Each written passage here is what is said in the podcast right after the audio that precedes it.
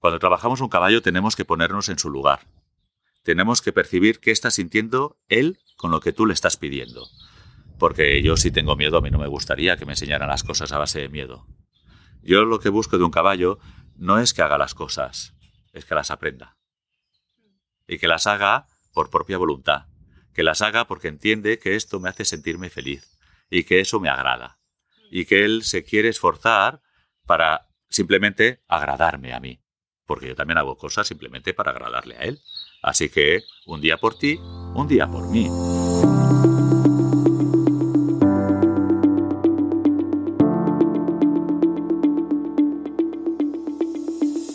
Hola a todos y bienvenidos a este nuevo episodio de The Modern Rider, el primer podcast ecuestre que reúne el deporte con el horsemanship.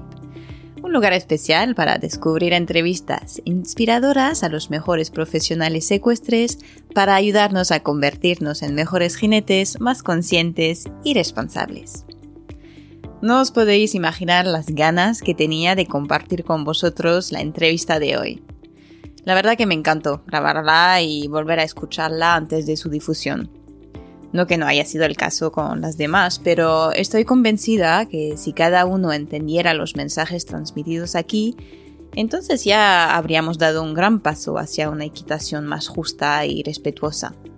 Pero antes de presentaros al invitado de hoy, quería compartir unas cositas con vosotros. Os lo digo siempre, pero estoy muy contenta de ver que el podcast crece cada vez más y que sois unos cuantos ya en seguirnos en las distintas plataformas de escucha. Sobre todo, me encanta ver que tiene un impacto real sobre vosotros, como cuando recibo vuestros mensajes en las redes para compartir ideas y ayudaros con unas preguntas cuando pueda, Pienso, por ejemplo, en una oyente aficionada quien me escribió para contarme que tras escuchar los episodios y con el objetivo de volver a montar, fue a conocer a Marmune y Paola Olin y hasta apuntarse a la certificación con Merin Farriors para formarse. Me gusta mucho saber eso porque significa que ayuda realmente en que se haga conocer el gran trabajo de los profesionales a quien voy entrevistando. Y no son pocos os puedo afirmar que tengo una lista pendiente de personas con quien quiero grabar todavía y que vamos a seguir juntándonos durante un buen rato. Venga, cierro el paréntesis y vamos al lío.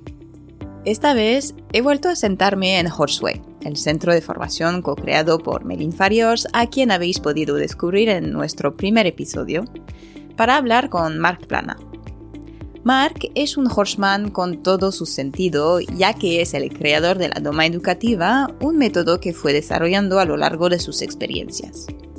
Principalmente, su trabajo es fruto de mucha, mucha observación. De los caballos, claro, pero también de uno mismo, como lo explicará durante la entrevista. Una vez más, podría dedicar un episodio entero para hablar de su currículum, así que voy a intentar resumirlo y por lo demás os dejaré como siempre los, enlaces con sus referencias para que podáis consultarlos tranquilamente luego. Mark ha trabajado y se formó con profesionales como la famosa etóloga Lucy Rees, pero también con Ricardo Rosello, maestro herador y podólogo, o Peggy Cummings, la creadora del método Connected Riding o equitación conectada. A lo mejor algunos de vosotros han visto parte de su trabajo en exhibiciones como en Madrid Horse Week, en las jornadas holísticas eh, Horses and Human o leído sus artículos dentro del blog de la revista Ecuestre. A través de sus formaciones y servicios, su objetivo es clave. Crear más conciencia para que demos oportunidad al caballo de mostrarse tal y como es, un ser lleno de amor y nobleza, como él así lo describe. Estuve como una niña, escuchando a Mark del otro lado de la mesa, absorbiendo cada una de sus palabras llena de sabiduría. En esta charla hablamos del origen del horsemanship y cómo fue cambiando a lo largo de los años, nos hace reflexionar sobre cómo nos relacionamos con los caballos y sobre todo nos transmite un mensaje para ayudarnos a entender mejor a los caballos y guiarnos hacia una equitación más armoniosa. Así que suban el volumen y poneros cómodos para disfrutar de esta nueva entrevista inspiradora. Espero que os guste.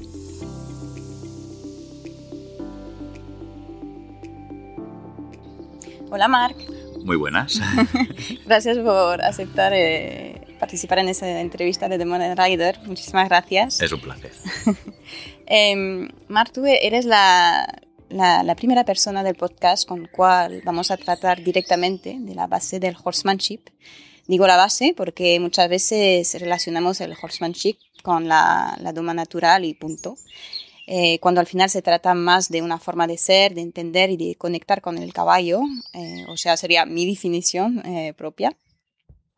Basándote en tus experiencias y tus conocimientos, ¿cómo definirías tú el horsemanship y cuáles serían las características de un buen horseman o horsewoman? bueno, sí que es correcto, digamos, la doma natural, la base viene del horsemanship y y aquí fue un nombre que le puso, bueno, como todos sabemos, Lucy, ¿no? El, para mí la parte más importante, que es una de las partes que creo que se ha perdido, es lo que antiguamente se llamaba el desbravador. Hay un artículo muy bueno de un gran maestro que yo admiro mogollón, que se llama Nuno Oliveira, ah. y él hizo un gran artículo, escribió un artículo una vez eh, sobre lo que para él era el desbravador. ¿Sí? Lo que hoy el desbravador tenemos como la persona esta que empieza a trabajar el potro, que es la primera de las manos que tiene este potro, y el desbravador nos suena como una cosa bastante salvaje, que lo hacen de una manera un poco eh, a lo bruto, etcétera, ¿no? Eh, este señor para mí explicó muy bien lo que era el desbravador. El desbravador era la primera persona que tocaba el caballo y para él tenía que ser, eh, si me acuerdo más o menos, viene a decir eso, ¿eh? que era la persona que más tenía que tener conciencia de sí mismo, la persona que más tenía que saber sobre el comportamiento y cómo veía el mundo el caballo, y la persona que más sensibilidad tenía que tener a la hora de tocar un caballo. Eran las manos más importantes, las primeras, las más importantes, de las que tenía que tener unos conocimientos muy sabios, muy buenos, muy profundos, y él, a partir de ahí, eh, tenía claro que después este caballo pasado por estas manos, entonces pasaban a las manos de los jinetes. Cuando un caballo daba un problema al jinete, volvía a las manos del desbravador, que eran las manos más sabias o la manera más perfecta de tocar un caballo, ¿sí? Eh, y esta era lo que ellos en lo que él denominaba un, un desbravador. Eh, tenía que tener una sensibilidad un tanto especial, ¿sí? El, para mí esto hoy en día es un poco eh, la base que yo creo que tenemos que seguir manteniendo. Es decir, cuando una persona ataca un potro la por primera vez, lo que estamos haciendo es desgrabándolo. Mm. ¿Sí? Eh, estas primeras manos son las más importantes. El manejo básico es el más importante, es la construcción de la casa. Si un manejo básico de obediencia eh, que sea que si yo me paro, que sepas pararte, si sepas ir a ramal, tanto delante como detrás, como al lado. Eh, que sepas eh, mantener una distancia si te la pido, ¿no? Si vamos un día con un sendero muy estrecho, que la bajada es muy grande, o te pongo delante o te pongo muy atrás, ¿vale?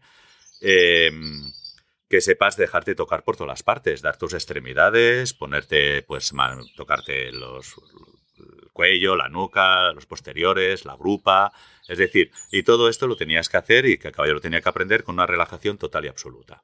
Que el humano, no, el caballo no podía tener miedo del humano a este nivel básico.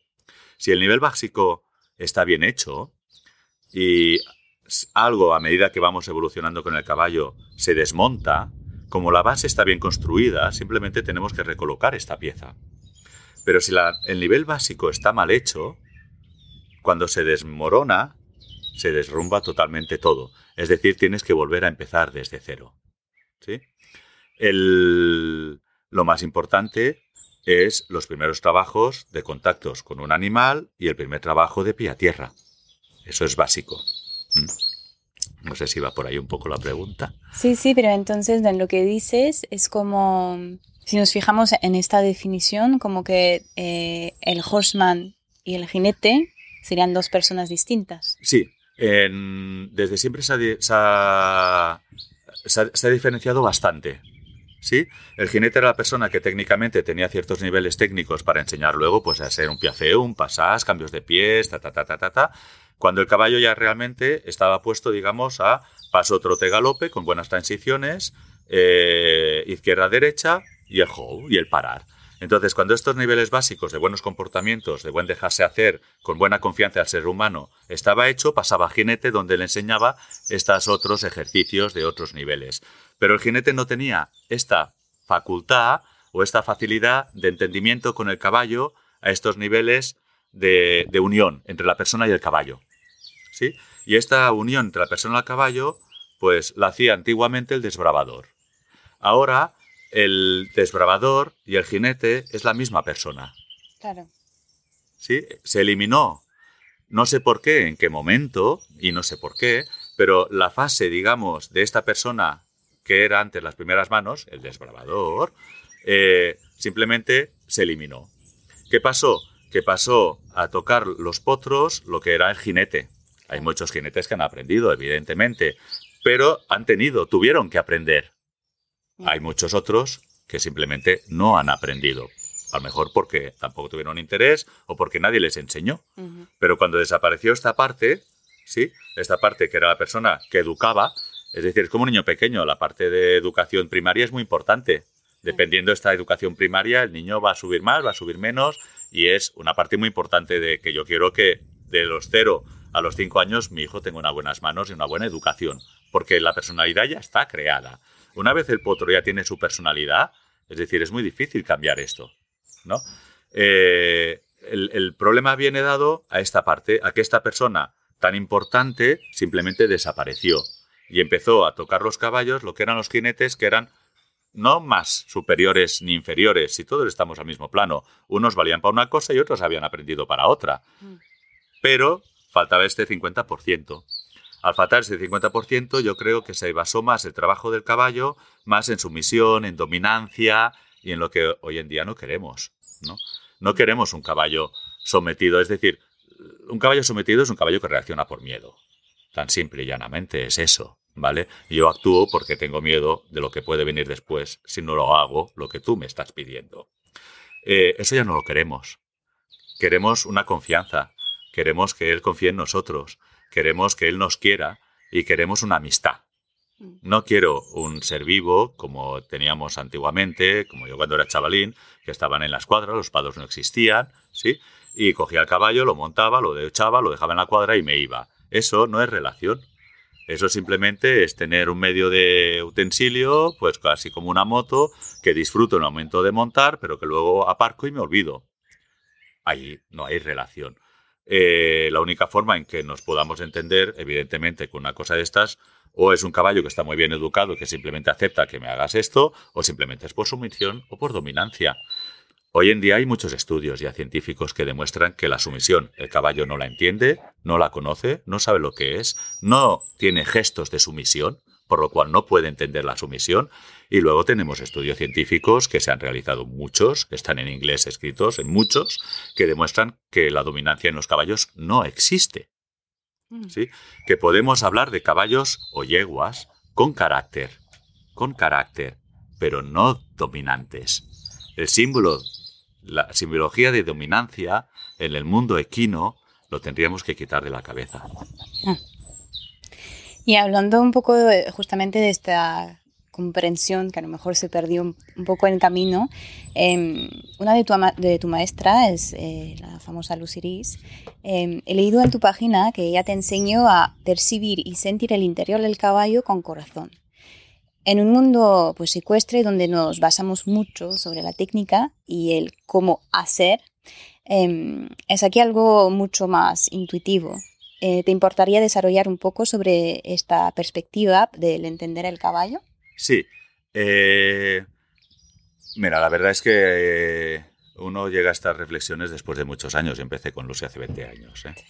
Y bueno, fui de las primeras personas que, la segunda creo que estuvo con ella y nos fuimos por toda España, etcétera, etcétera.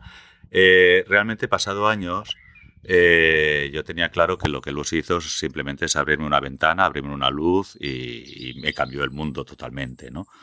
Eh, ahora, hoy en día, después de 20 años, eh, tuve una reflexión que me di cuenta de lo que me había enseñado era lo más importante.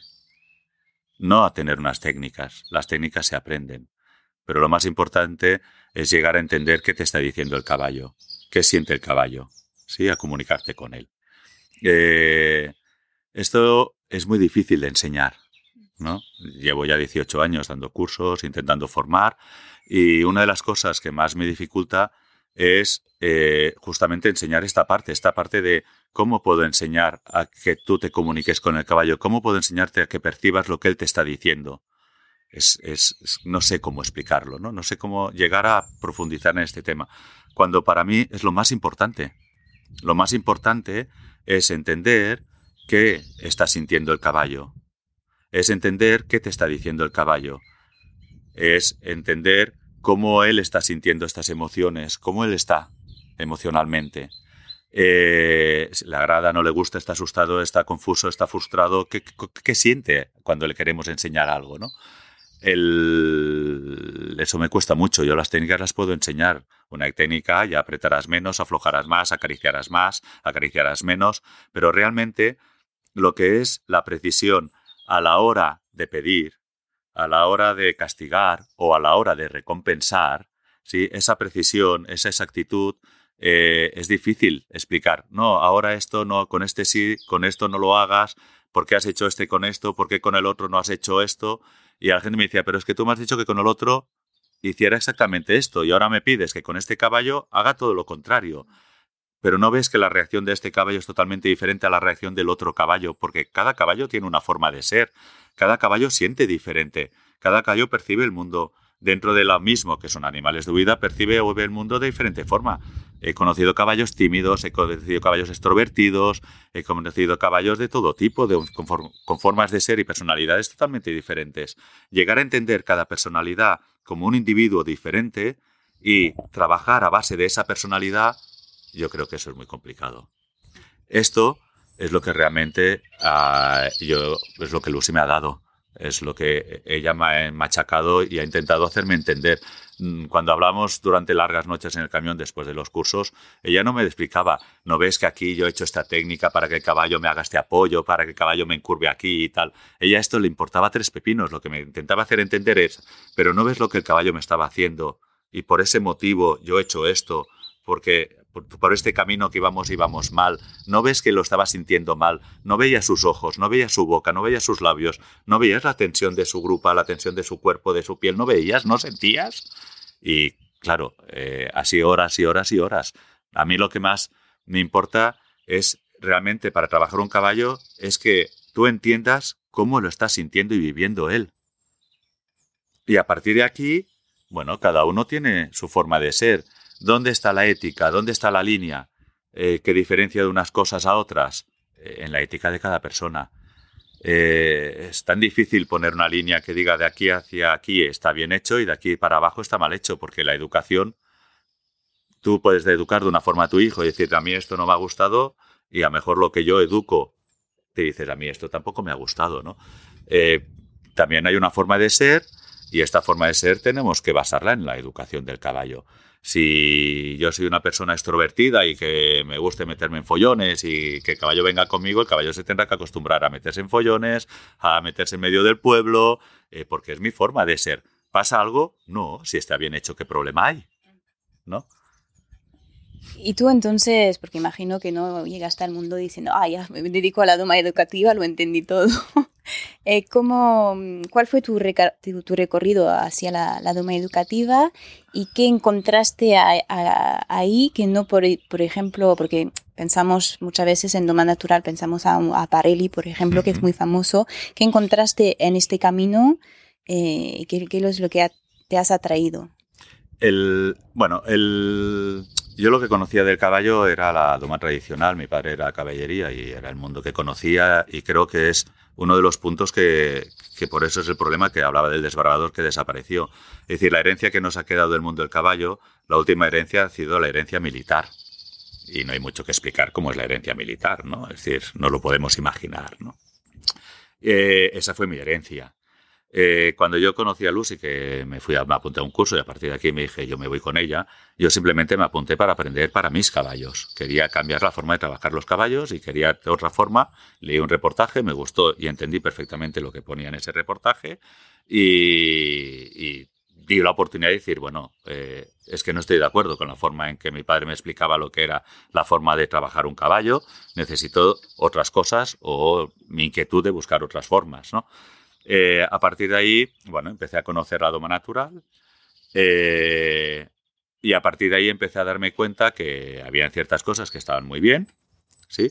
Que evidentemente que al caballo había que entenderlo y también que había una otra parte muy importante que era para ayuda hacia nosotros, que es una parte muy importante, es que teníamos que tener también unas técnicas. Sí, pero por nosotros, realmente no por el caballo. A mí me hace gracia cuando me dicen, no, es que le estoy enseñando al caballo a hacer una pirueta. Yo pensé, no, el caballo sabe hacer una pirueta. Sabe hacer una pirueta, sabe hacer una cabrioleta, sabe hacer todo lo que quieras. Suéltalo y verás que te hace de todo. No, no tú lo que quieres enseñarle es que cuando yo te haga este código, tú me reacciones de esta manera. No, enseñarle al caballo a hacer el qué. ¿no? Eh, la doma equitativa fue simplemente, yo creo que una evolución a la doma natural, ¿no? Es un paso más allá.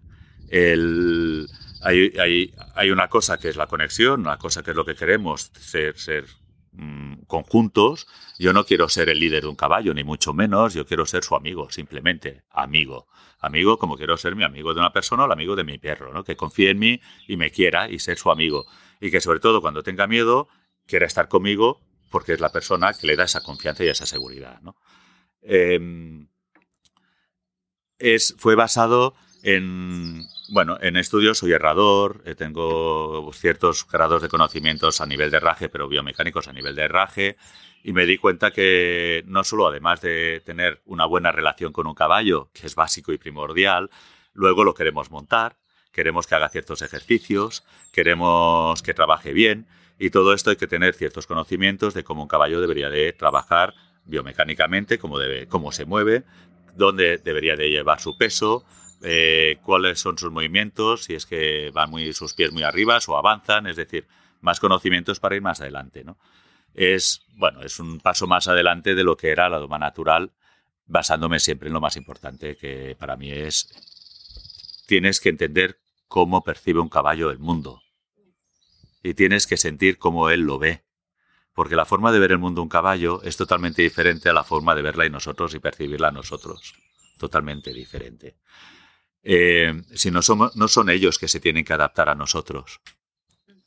Somos nosotros que nos tenemos que adaptar a percibir el mundo como ellos lo perciben. Y a lo mejor aquí empezamos a entenderlos un poco más. ¿no? Tenemos que entender que el caballo es un animal que el miedo lo lleva en su piel eh, es que si no tuviera miedo es carne de presa. Así que cualquier cosa que dude me va a hacer huir. Y luego me paro, miro y a ver qué ha pasado. Eh, para nosotros esto es más complicado. No entendemos que es que ese borrego tiene miedo a pasar por un charco, es que tiene miedo a pisar una madera, es que tiene miedo... Bueno, es que son miedos que es su supervivencia. ¿Sí? Y tenemos que ponernos en su lugar. Cuando trabajamos un caballo tenemos que ponernos en su lugar. Tenemos que percibir qué está sintiendo él con lo que tú le estás pidiendo. Porque yo si tengo miedo, a mí no me gustaría que me enseñaran las cosas a base de miedo. Yo lo que busco de un caballo no es que haga las cosas, es que las aprenda. Y que las haga por propia voluntad. Que las haga porque entiende que esto me hace sentirme feliz y que eso me agrada. Y que él se quiere esforzar para simplemente agradarme a mí. Porque yo también hago cosas simplemente para agradarle a él. Así que un día por ti, un día por mí. ¿no? Es un poco, bueno. y entonces, em, ¿cuáles serían los pilares sobre, sobre los cuales te apoyas para transmitir tus conocimientos con la doma educativa? El, para mí la doma educativa tiene primer fundamento, lo primero, primero lo más básico, lo primordial, o si no ya no entro a formar parte en doma educativa, de hecho yo os digo, si os tenéis que negar a trabajar, ¿no? Lo primero de todo es un bienestar animal. Eso es básico, es primordial. Es decir, el caballo tiene que estar en unas condiciones óptimas. Claro que hay que tener en cuenta que Almería no es Galicia. ¿Sí? Que en un campo de Galicia de mil metros cuadrados tendrá hierba y en Almería, en un campo de cinco hectáreas, prácticamente no. Entonces, pero dentro de estas condiciones de donde seamos cada uno, el animal tiene que tener unas condiciones, es decir, tiene que vivir en un paddock, tener si es posible un cubierto, si hace sol que se pueda cobijar, si llueve que se pueda cobijar, tener unos amigos con los que interactuar, es decir, una relación social y una relación mínima de poder tener unos estímulos, ¿sí? De poder aprender día a día. Eso, el bienestar animal lo tenemos que tener básico. Una vez tenemos esto, empezamos a hablar de doma educativa, lo segundo punto más importante es una mínima relación. ¿Sí? Eh, para empezar a trabajar un caballo, mínimamente tengo que conocerte algo. Un poco. Saber si te molesta cuando te toco aquí, saber si tienes cosquillas. Los árabes, por ejemplo, tienen muchísimas cosquillas. Y cuando les tocas a ciertas, cosas, a ciertas zonas, te sueltan una buena coz. No es por maldad, simplemente es por cosquillas, ¿no? Pues ya sabes que esta parte la tenemos que trabajar un poco, de sensibilizar un poco, que esa costumbre.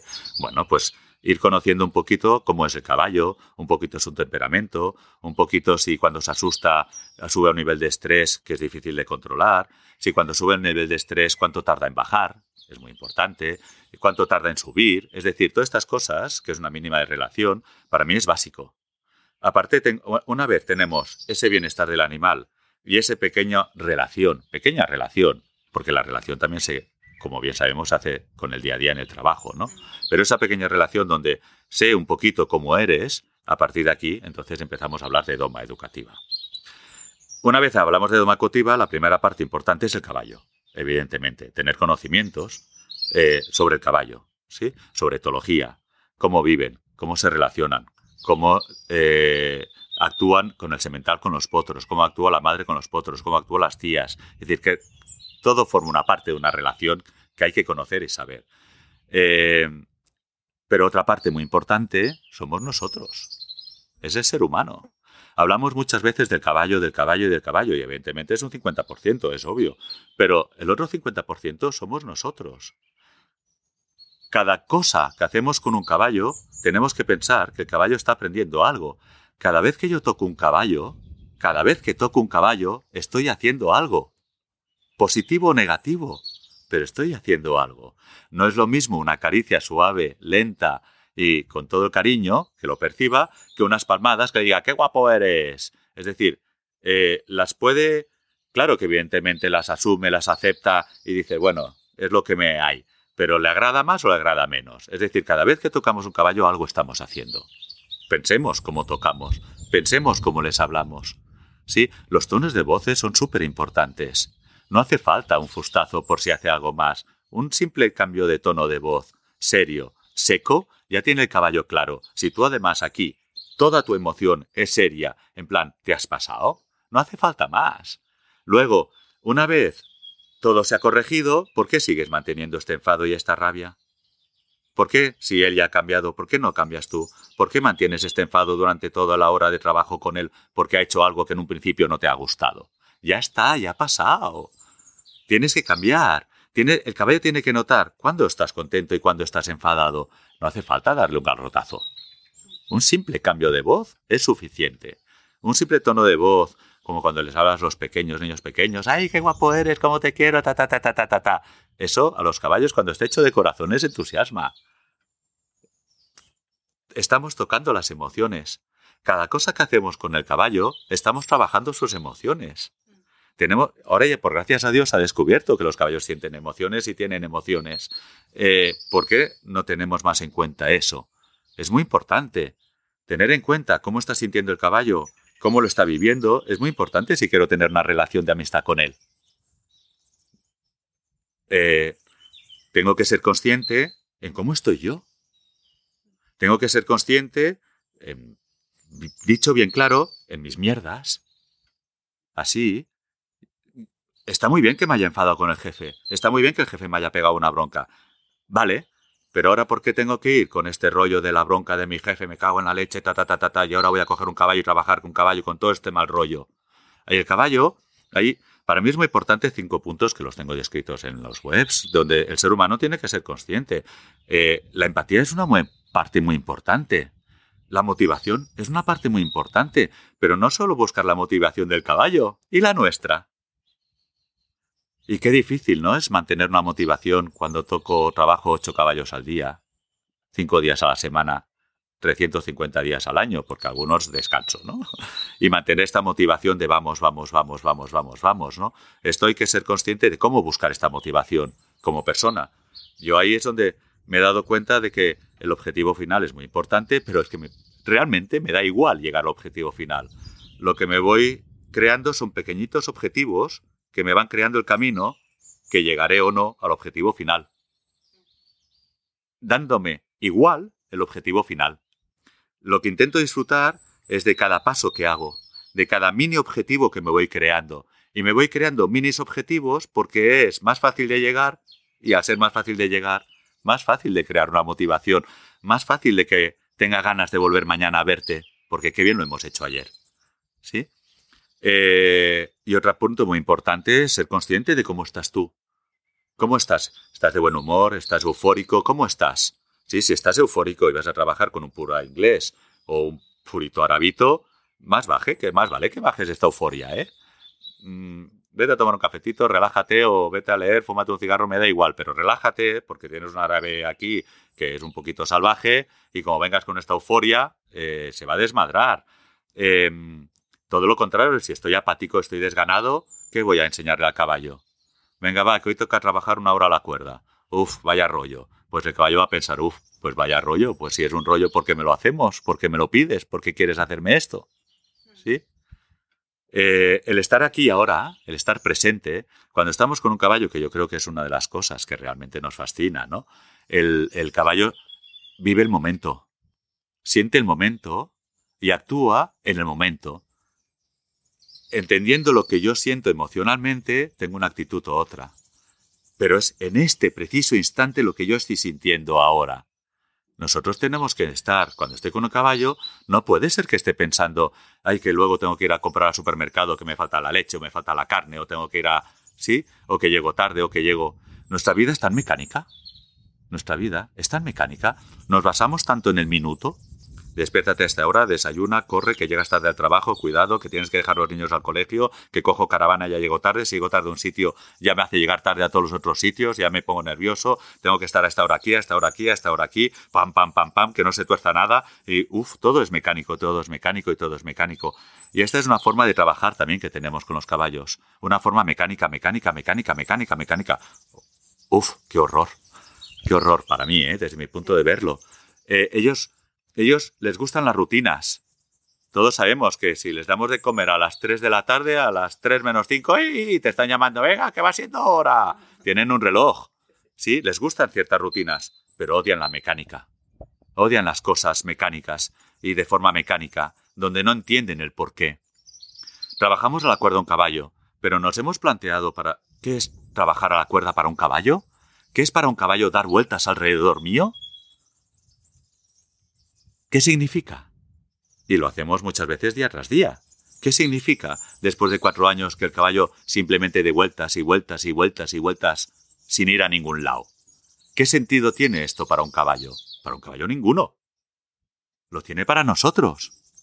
Pero si no le sabemos hacer transmitir este sentido que para nosotros tiene el que trabaje a la cuerda, donde es que, mira, no quiero que vayas así, no quiero este cuello invertido, no quiero que tus posteriores y todo tu peso estén en las manos, no quiero cada vez que cambies de transición que des un brinco en el aire para poder arrancar a la transición que te estoy pidiendo. Quiero que te equilibres, quiero que eh, pongas tu peso correcto, quiero que el cuello lo lleves bien, quiero que vayas despacito cuando te diga despacito, que entiendas lo que te digo. Estamos haciendo cosas para tu bien, para el mío y para el tuyo. Si no les transmitimos eso, para mí que dar vueltas alrededor de una persona, menuda estupidez. ¿Sí? Y entonces, ¿cuánta gente vemos, por ejemplo, trabajar a un caballo a la cuerda y estar con el teléfono móvil en las manos escribiendo un WhatsApp mientras el caballo va dando vueltas alrededor mío? ¿Cuánta gente vemos así? ¿Y nosotros estamos presentes con este caballo? Es imposible. ¿Y este caballo crees que va a estar presente con nosotros? Es imposible. Al igual que yo me desconecto, este caballo se va a desconectar de nosotros. Ah, no, pero es que luego quiero que me preste atención y que esté conmigo y que cuando tenga miedo venga a mí y que me pida ayuda cuando lo necesite y ta ta ta ta ta ta ta. ta. Es imposible. No es viable, no funcionan las cosas así. Tenemos que ser presentes y ser conscientes de que si estoy contigo, estoy contigo, en cuerpo y en alma. Y además estoy con corazón, con mi puro corazón. Porque realmente, ¿cómo puede ser? ¿Cómo puede ser? El, ¿Cuántas veces escucho? Y además es un problema, porque cuando a medida que vamos creando conflictos, ¿sí? Eh, estos conflictos cada vez van a, más, ¿no? Nunca van a menos, ¿vale? Eh, a nosotros los que nos genera es cada vez tener menos ganas de ir a ver este caballo. Si yo después de ver al caballo no he hecho más que enfadarme, no he hecho más que pelearme, no he hecho más que tener conflictos, cuando para mí es un hobby, sí, aunque sea un hobby, significa que puedo concursar en doma clásica, en salto, me da igual, concurso, pero sigue siendo un hobby, ¿sí? ¿Cómo puede ser que llegue, me subo al coche y me suba enfadado, eh, nervioso, crispado, de mala leche? Es decir, pero un hobby no es para disfrutar, un hobby no es para pasárnoslo bien, no es para subirme al coche relajado, contento y satisfecho, con ganas de tener que volver mañana. Para mí eso es un hobby. ¿Por qué veo tantas caras serias, tantas caras a disgusto? Siempre que veo montar un caballo es seriedad. Es en plan, venga, venga, venga, venga, porque esto es muy serio. ¿Por qué trabajar un caballo a pie de tierra tiene que tener una cara de que parece que, que, que, vamos, que te hayan dado un garrotazo y que tengas que trabajar de verdad? ¿No puede haber alegría? ¿No puede haber risas? Porque yo creo que eso forma parte de la educación. Y en la doma educativa una de las bases es que nos tenemos que reír cuando el caballo hace las cosas que no queremos. Porque mira tú la locura que me acaba de hacer, si es graciosísimo, no pasa nada. No le estamos enseñando. No queremos que haga ciertas cosas cuando yo se las pida, las tiene que aprender. ¿Por qué me enfado? Porque hace todo lo contrario. Es, es, por lo cual, es muy, muy importante ser conscientes de nosotros, ser conscientes que influimos en el caballo, ser conscientes de que el caballo lee mucho más allá de cómo estamos nosotros, incluso a nivel emocional. Mucho más allá. ¿Sí? Eh, cuanto más entendamos que el caballo percibe mucho más de lo que nosotros nos creemos, yo creo que cada vez seremos más útiles. ¿Sí? No son máquinas. Son máquinas cuando simplemente actúan por miedo. Entonces son máquinas. Pero yo te voy a decir una cosa, ¿eh? eh he puesto el culo en caballos que no los ahora no los pondría en mi vida, ¿eh? Ni que me pagara un millón de euros, ¿eh? Es decir, en mi vida me montaría caballos que he montado. Pero eh, es la costumbre. La costumbre, como antes se hacía así a lo loco y cuando el caballo dejara de botarse, de ponerse de manos y mantenga las cuatro patas en el suelo, es que ya va bien. ¿Sí? Ahora sabemos a ciencia cierta que esto no funciona así. Pero es que yo no quiero una bomba debajo de mi culo, ¿eh? Y ahora más o menos empezaste a hablar un poco de este punto de, de poder de, hacia el, caballo. Eh, muchas veces cuando nos enseñan a, montar a caballo o simplemente a estar entre comillas con ellos, escuchamos cosas como eh, tienes que enseñarle quién manda, eh, enseñarle quién, que tú eres el líder. ¿Cuál es tu posición? Y bueno, ya hablaste un poco de esto, pero tu entendimiento, entendimiento acerca de este consejo. El, bueno, es, es, fácil. Si hay gente que lo que le guste es mandar y tener a la gente por debajo de él y así se siente bien, pues es obvio que al igual que tengo a mis empleados así de esta manera, ¿sí? sometidos a mi voluntad, eh, también tendré al caballo sometido a mi voluntad. Si lo que me gusta es eso, si lo que me gusta es que el caballo no, no tenga ninguna expresión, no sea expresivo y que simplemente escuche y obedezca sin tener nada más en cuenta, si quieres un robot de este tipo, pues adelante lo puedes tener. Yo no lo quiero, bajo ningún concepto.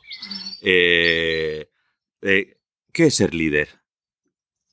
Es que digo eso porque a veces eso es lo que enseñan, que no, les, entre los caballos hay un líder y entonces sí, sí. tenemos que ser el líder. Eh, eh, es, de ahí viene la parte que expresaba antes, que he hablado antes, de qué importante es saber cómo funciona a nivel etológico. Porque si sabemos cómo funciona a nivel etológico, veremos que un semental nunca es líder de nada. ¿Sí? De nada. Y mucho menos también dominante de sus yeguas. Tampoco. ¿Sí? Eh, ¿Cómo va a ser el semental dominante de sus yeguas? Pero vamos a ver, si, si, si, si las cubre a todas, si todas van a tener sus hijos, las mima y las cuida a todas con un cariño y un respeto bestial. Está allí para protegerlas y para cuidarlas y darles mimos, no hace nada más. ¿Qué es la dominancia en un semental? Eh, liderazgo en un semental es absurdo. Eh, hablamos de yeguas, liderazgo entre yeguas. Sí sabemos y se ha demostrado que hay momentos, momentos oportunos donde una yegua toma un liderazgo momentáneo. Momentáneo. Que significa, por ejemplo, uy, normalmente suele pasar en yeguas que están peñadas, lógicamente, tienen más sed. Eh, los grandes recorridos muchas veces se suelen hacer para ir a beber agua. ¿sí? Eh, uy, tengo sed, yo cojo y me voy. porque tengo sed. Claro, mi amiga, mi gran amiga, levanta la cabeza y dice, uy, mi amiga se va. Y simplemente me va a seguir, voluntariamente en este punto. Y las otras dirán, uy, se van. Y poco a poco irán creando el orden de amistad. Y así se van en fila india a beber agua. Ellos todos saben que van a beber agua, que ella tiene sed y se va a beber agua. Bueno, pues ¿por qué no aprovechamos todos a ir a beber agua ya? Que vamos a ir solo una. ¿Por qué? Porque a lo mejor dentro de tres días la que tiene sed eres tú. ¿Y qué quieres? ¿Ir tú solita a beber agua? ¿O quieres que vayamos todas contigo? No querrás que vengamos todas contigo.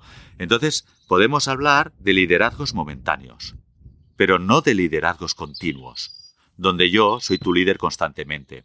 Eso es la forma humana de ver las cosas y que además al humano este liderazgo continuo normalmente nos atrae. Sí, el poder nos atrae. Es el liderazgo continuo. En las yeguas, no. Pero lo que tenemos que entender en este punto pequeño de liderazgo es, pues en la misma situación, una yegua toma este liderazgo.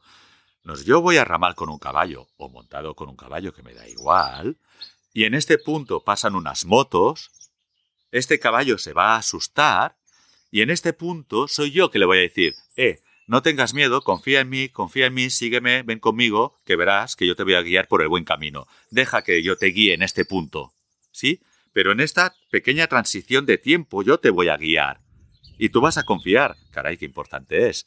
Cuando esto pase, yo ya no voy a ser más tu líder, simplemente somos compañeros y amigos.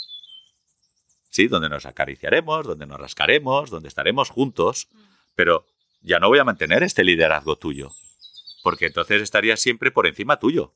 No, es, son liderazgos momentáneos que tenemos que coger en ciertos momentos evidentemente, pues justamente la mayoría de los casos es cuando se genera un follón o el caballo tiene un susto muy grande.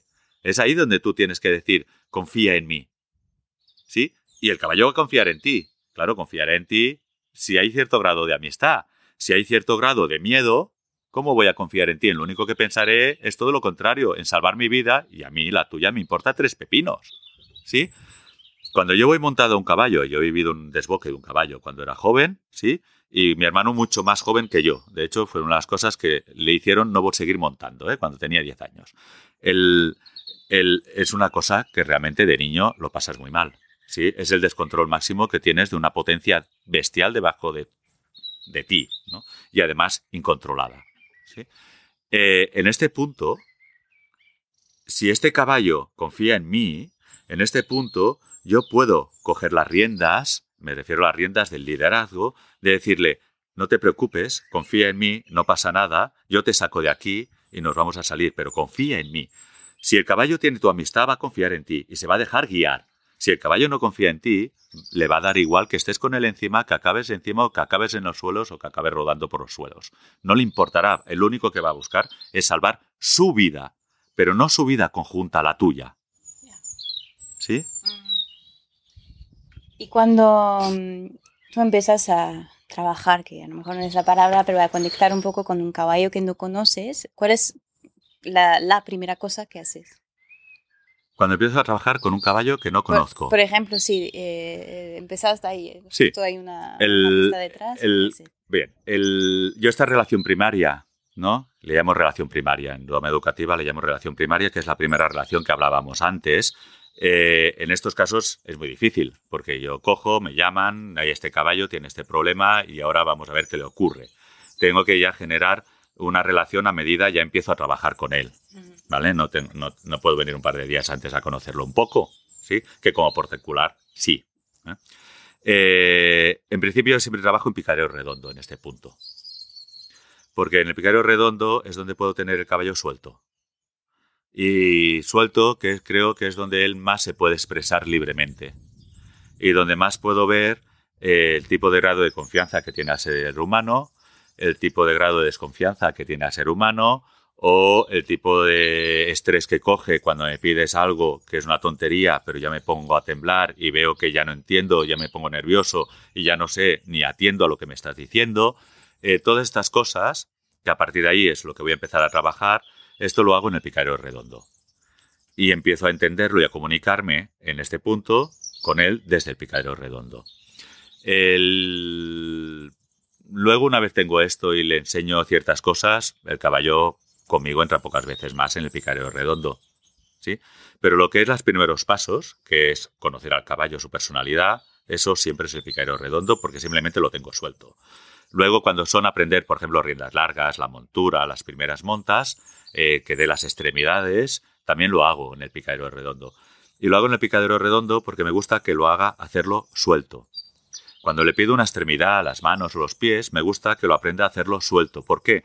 Porque a lo mejor un día voy montado, coge una piedra, tengo que bajarme el caballo, no lo tengo una. Está simplemente las riendas, no lo puedo atar, y voy a tener que dejar al caballo suelto y pedirle a extremidad con el caballo suelto, ¿sí? Si es un posterior, es más difícil que, una, que la mano, que la mano podría sujetar la rienda, pero en el posterior no.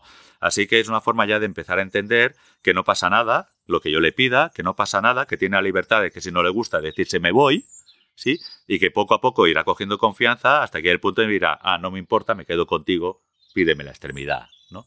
Entonces, estas, todos estos conocimientos o todas estas informaciones, yo siempre las hago en el picadero redondo. Y es donde más, realmente donde más me demuestra el caballo cómo es él.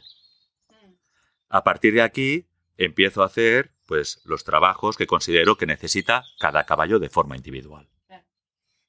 Y justamente con todos los caballos con cual has trabajado, entre comillas, otra vez, eh, ¿tienes una experiencia en particular que te ha marcado más que otras? Eh, bueno, todos los caballos me han enseñado, ¿no? De todos los caballos aprendes y si realmente al final los que nos enseñan son ellos, ¿no? A mí me gusta mucho investigar, es decir, probar y, volver a probar y a ver si funciona mejor, más sutil, menos sutil, más caricias, menos caricias, investigar y tal. Sí, hay caballos que evidentemente me, han grabado muchísimo, sí, pero mucho. Eh, y caballos muy complicados y caballos que realmente luego, Rock, por ejemplo, es uno de ellos, eh, este está expuesto en mi libro y este me marcó muchísimo. marcó muchísimo. Eh, bueno, mm, al final lo reconduje, pero como explico en el libro, fue casualidad, suerte, eh, no lo sé, ¿no? Yo creo que a veces das en el clavo o haces algo que incluso eres inconsciente y que no sabes ni por qué y ha funcionado. Cada caballo te ha dejado, me, cada caballo que he trabajado en serio, digamos, eh, me ha dejado una huella. Es imposible que no me la haya dejado. Eh. Eh, porque estoy donde estoy gracias a ellos. Sí. Em, ahora, bueno, lo hemos hablado algunas veces, conoces un poco mi, la historia con, con Lingote, con mi caballo, que ha sufrido muchos traumas antes que lo, lo comprara. Ya me dirás lo que opinas, pero para alguien que no tiene mucha idea o quien piensa, eh, piensa tener, pero que lo enfrente a un, tal desafío, se da cuenta que al final no sabe tanto, que no tiene mucha idea sobre cómo actuar con ese tipo de caballo para que ambos puedan disfrutar de la equitación. ¿Cuál sería tus consejos para construir las fundaciones de una relación sana y, conseguir crear un, vínculo con ellos? Mira, eh, para mí lo primordial, lo primordial, lo primordial es lleva a tu caballo a comer hierba. ¿Tú quieres tener buena relación con tu caballo? Pues llévalo a comer hierba. Es lo que más les gusta, lo que, es lo que hacen en libertad durante 18 horas al día. Y si quieres empezar a tener una relación y empezar a querer que el caballo cuando te vea esté en la puerta esperándote, sí, cógeme, llévalo a comer hierba. Es cierto. ¿Sí? Doctor Green. Como bien dicen los ingleses, es Doctor Green. Eh, piensa que yo mientras están comiendo hierba puedes hacer muchas cosas. ¿Sí? Primero empezar a conocerlo. Mira, fíjate cómo trabajan los labios. Fíjate cómo mueven, cómo escogen, de qué manera, ¿sí? Porque ahí también te va a enseñar cómo tu caballo, depende en qué momentos, cuando paras a comer hierba, este bocado de hierba la ha cogido con estrés, ¿sí? O cuando este bocado de hierba ha relajado y la está cogiendo, empezando a coger con relajación. Muy importante en ciertos momentos cuando la cosa se complica, ¿eh? eh a partir de ahí empieza a tocarlo. Tócale, acarícialo, le tocas los cuellos, le tocas las cervicales, le tocas la grupa, le tocas los posteriores, le tocas las manos. Yo muchas veces me apoyo en su grupa, me pongo encima de su dorso, un poco colgado, ¿sí? Me voy apoyando tranquilamente y todo esto mientras él va comiendo hierba. Eh, pasan motos, pasan coches, si él tiene un susto al principio, evidentemente, no pasa nada, tío, sigue comiendo hierba, mira qué verde está, mira, ves, es rica, y él vuelve a comer hierba, y todo esto qué es lo que más les gusta, es donde empieza a financiar una relación. Aquí el caballo empieza a decir, eh, tío, cómo molas, cómo me gusta que vengas a verme, sí, cómo me gusta que me vengas a buscar. Eh, yo con todos los caballos, cuando los voy a trabajar, el primer consejo cuando me dicen es que tengo un problema con el caballo es coja tu caballo y llévalo a comer hierba. Empieza a crear una relación desde cero. desde cero. Es decir, tú y yo vamos a empezar desde cero. ¿Sí? Porque si empezamos desde algún punto eh, un poquito más elevado de cero, cuando yo ya tengo problemas con este caballo, no lo vamos a solucionar. Tiene que ser un reset, un empezar de nuevo. Yo les digo a muchas veces, les digo, eh, mira, eh, esta chica o este chico me han llamado porque quieren cambiar la forma de hacer contigo. Pero para eso suceda, tú también tienes que ayudarles. Así que échales una mano. ¿Sí? Ahora tú también tienes que empezar a cambiar. Porque si tú como persona no cambias, el caballo tampoco va a cambiar. Muchas veces me dicen, jo, ¿cómo ha cambiado mi caballo? Es algo que siempre me ha hecho sonreír mucho porque pienso, no, el caballo no ha cambiado, has cambiado tú. Tú has cambiado tu forma de hacer, el caballo va a cambiar. El, tenemos una idea muy negativa en pensar, como no mandes al caballo, es que el caballo no cruza el charco, como te bajes, como te bajes las cagao, porque nunca más va a cruzar. Como no le mandes y lo obligues a cruzar el charco, las cagao. Va a estar por encima tuyo. Has perdido. El caballo te ha ganado. ¿Tú crees que los caballos, solo tienes que mirar para ellos, ¿tú crees que los caballos hacen las cosas para ganar o perder? ¿Tú crees que el caballo tiene la conciencia en este punto eh, de que porque si tengo miedo al charco y no me obligas a cruzarlo, yo te he ganado? Mm. Ostras, yo creo que no. Yo creo que eh, al revés. Deja de darle con la fusta, deja de ponerte espuelas y meterle con espuelas para cruzar el charco, bájate, si es necesario utiliza zanahorias, pisa tú el charco, porque claro, muchas veces es pasa, pasa, pisa tú, pero yo en seco. Eh, pisa tú el charco, enséñale que no pasa nada, eh, bájate tantas veces como hagan falta y te darás cuenta que un día irás montado y no te vas a bajar más porque el caballo ha cogido confianza, sabe que es un charco y no hace falta, tío, que me enseñes más que es un charco. Simplemente pasará. ¿sí? El, no entiendo esta filosofía de ganar y perder con un caballo. En este punto, sí entiendo la filosofía de que si entras en conflicto, es decir, entras en una pelea, entonces más vale que la ganes. ¿Sí? Si entras en una pelea, pero ¿tú crees que tienes que ganar algo que estás enseñando? Es como si un niño no sabe hacer la A y si no le fuerzas a hacer la A, es que te ha ganado y no va a querer hacer nunca más la A. Qué tontería. Qué absurdo. ¿Sí? Es verdad. Bueno, la verdad, me podría quedar ahí hablando horas. Estoy viendo, o sea, es una de las entrevistas más largas que tenemos, pero súper interesante y la verdad que podríamos seguir. me enrollo un poco a veces. No, no, no, pero al contrario, ¿eh? Porque yo, o sea, tendría preguntas hasta, o sea, podemos estar dos horas. Eh, pues otro día. Sí, pues sí, lo estoy pensando aún así para que el formato esté un poco lo de, lo de siempre. Eh, ya vamos, pues llegamos al final y te voy a hacer las preguntas que suelo hacer a todos los, los invitados. La primera es, si pudieras, ¿cambiarías algo en tu trayectoria con los caballos hasta ahora? No, no cambiaría nada. Estoy donde estoy gracias a mi trayectoria. Tenemos que aprender sobre todo aprendemos de los errores. Los errores no son fracasos. Es que es, un, es uno de los problemas que, que noto en la gente. Es que no me sales ya, me frustro, me ya, ta, ta, ta. No, pero no pasa nada que no te salga, que te has equivocado, no pasa nada. Tienes derecho a equivocarte. Simplemente date cuenta que te has equivocado. Es donde tú vas a aprender. Si lo hiciera todo bien no aprendería nada. Además que aburrido. No, no, no, no. El, yo creo que mi trayectoria me ha llevado donde estoy y doy gracias a todos los caballos que me han enseñado y a todos los errores que he cometido y espero seguir cometiéndome, importante, dándome cuenta. Claro. claro. ¿Hay alguien que en particular que te gustaría escuchar en The Modern Rider, una persona para entrevistar? Eh, bueno, tendría que pensar en ello, pero yo creo que hay muchísima gente que sí que me encantaría y de diferentes ámbitos porque hay muchas formas de ver el mundo del caballo diferentes. Eh, yo creo que es simplemente porque cada uno tiene su forma de ser eh, lo que sí que tenemos que ser conscientes, y eso lo tenemos que ver todos, es que todos estamos en un mismo plano, que todos estamos hablando del mismo animal, que da igual que tú seas de western, que de doma, que de salto, que de ride, que a mí me da igual o que tengas un caballo particular para montar en el campo, todos hablamos del mismo animal, del caballo, y que todos estamos codo con codo. Tan simple y llanamente, y que luego dependerá de la forma de ser de cada uno, que haremos las cosas un poquito mejor o según el entendimiento de cada uno. Hay que tener.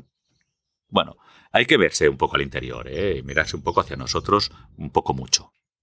Sí, al final no es tanto lo que puede aportar a, la, otra persona, pero lo que podemos aportar. Aportarnos a nosotros mismos observando un poco. El, bueno, yo creo que mucha gente entra en el caballo simplemente porque se sienten bien. Mm.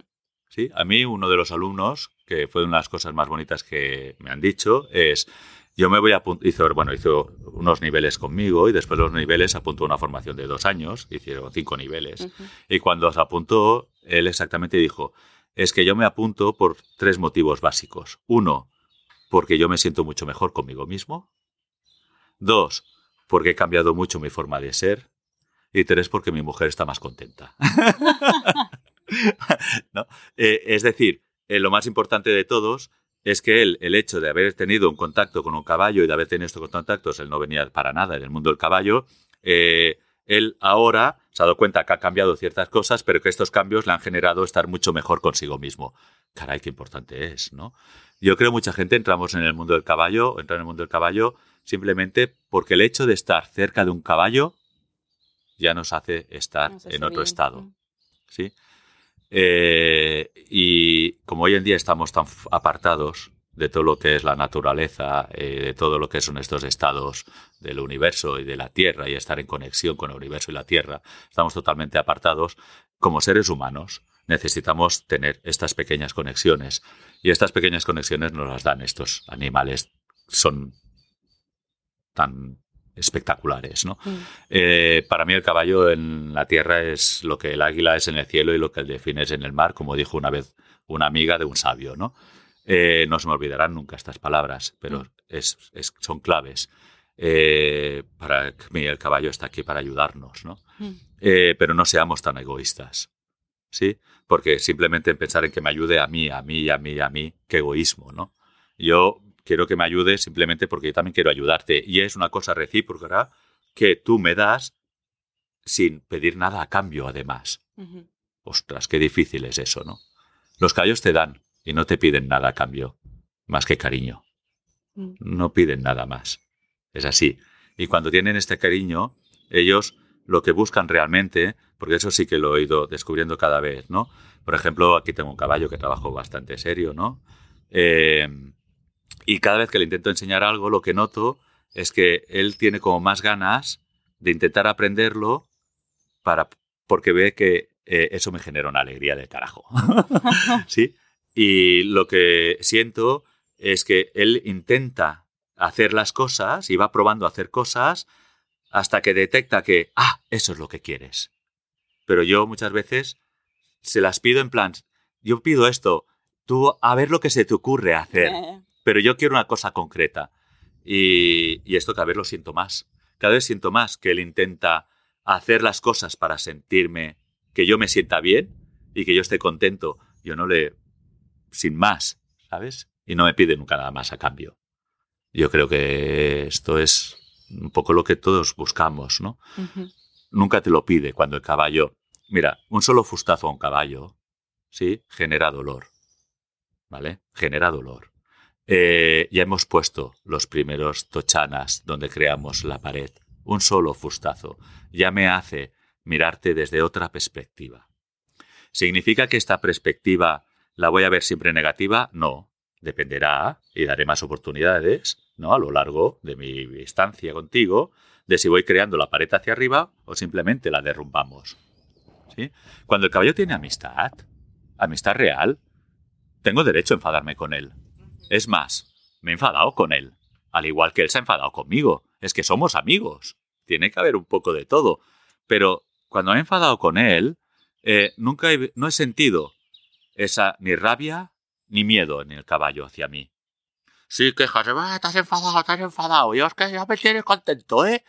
¿eh? Pero como nunca ha sido desde la rabia y nunca ha sido desde la mala leche, simplemente es que me he enfadado por alguna cosa que no debería haber hecho y con seriedad y ya está, y somos amigos, luego hemos continuado tal cual, como amigos, y ninguno se ha quedado en el plan porque tú me has hecho enfadar o porque ta, ta, ta, tal. No, no, no, no, no, no. Cuando hay amistad, aceptan mucho más también un mal, en un error, vamos a decir, un momento dado, una acción negativa tuya, mal hecha, se enfada, pero lo aceptan más, porque somos amigos. Nosotros también, ¿verdad? ¿Sí? Eh, para mí eso es primordial. Pero si no tengo este grado de amistad ni de confianza, cada tirón de riendas donde hay un bocado, un filete, que hace daño, ¿sí? Cada fustazo que le damos, cada vez que le damos con la tralla porque lo quiero poner a la cuerda y no va, ¿sí? Cada claca que hago de chispazo, que es miedo, por eso van hacia adelante, ¿sí? Cada cosa de estas son tensiones y miedos. Cada cosa de estas son tochanas y ladrillos que estamos construyendo para hacer una pared. Cada cosa de estas nos aleja del caballo. Em, y bueno, en las notas pondré al enlace hacia tu libro, pero ¿tendrías otro libro que te gustaría recomendar? Eh, sí, hay un montón de libros. Bueno, te diría los de Lucy, claro, lógico, ¿no? sí, pero mira, Sally Shift en equitación centrada, Peggy Cummings en equitación conectada, eh, hay libros de Monty, alguno me ha gustado, otros no.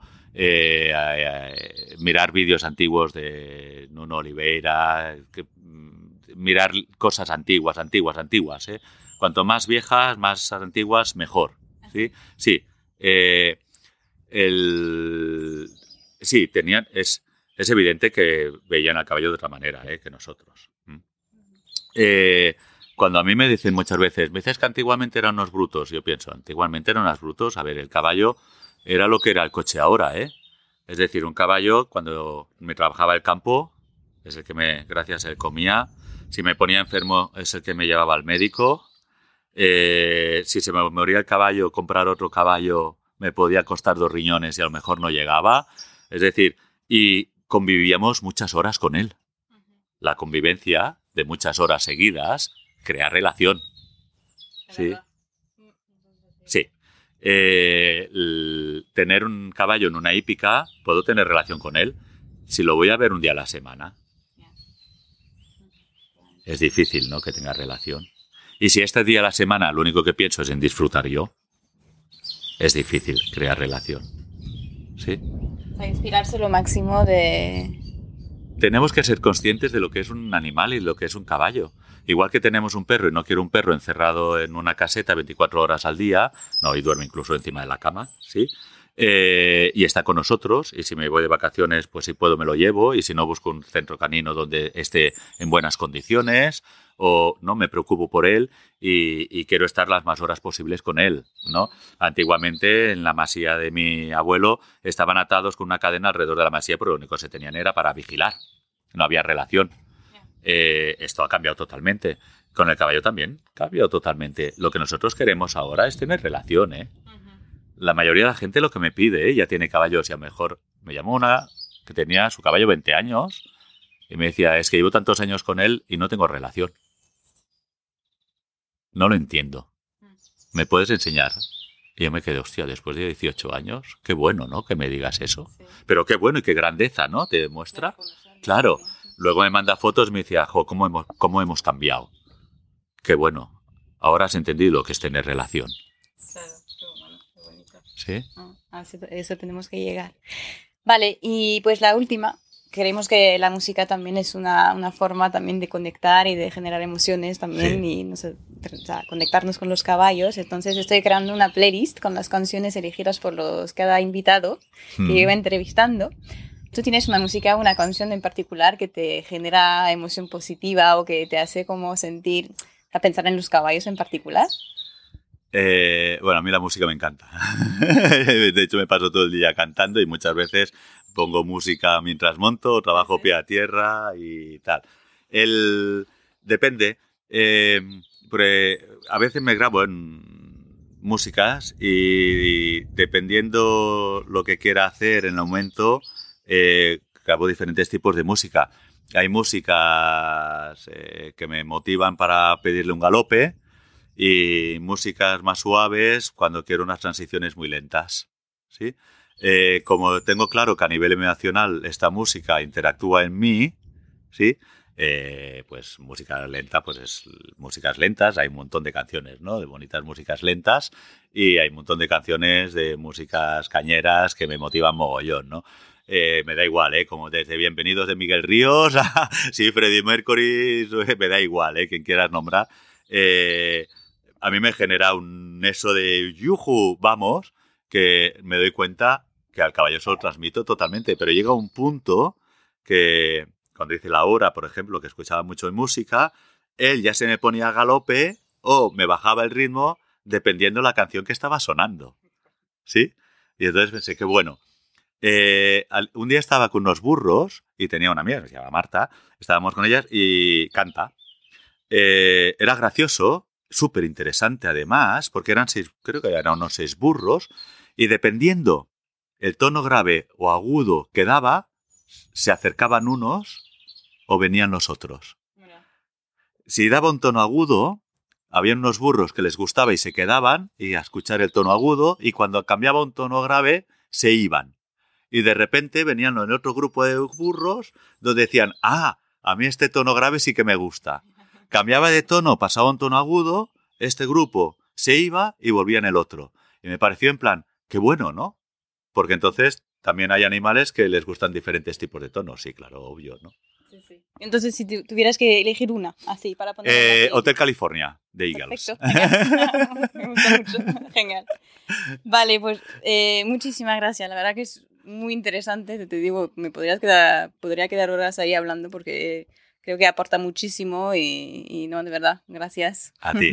Solo una cosita más. Dime. Démosles la oportunidad a los caballos de expresarse realmente como son pero esa oportunidad tiene que venir de nosotros. Me parece una súper buena forma de, de, terminar esa entrevista con esta reflexión. Muchísimas gracias, gracias otra vez. Gracias a ti. Chao.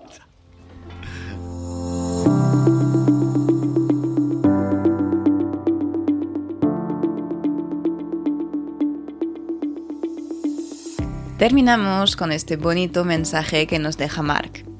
Espero que os haya gustado escuchar esta entrevista tanto como me ha gustado a mí grabarla. Para saber más sobre el trabajo de Mark, leer sus publicaciones y seguir sus actividades, podéis hacerlo a través de su página web en markgrana.com o en sus redes sociales. Como siempre, encontraréis todos los enlaces y distintas referencias en las notas del episodio. La próxima vez nos sentaremos con una experta quien usa de sus manos para aportar relajación y bienestar a los caballos y así liberarlos de todo tipo de tensiones. Gracias por quedar con nosotros una vez más y nos escuchamos dentro de dos semanas.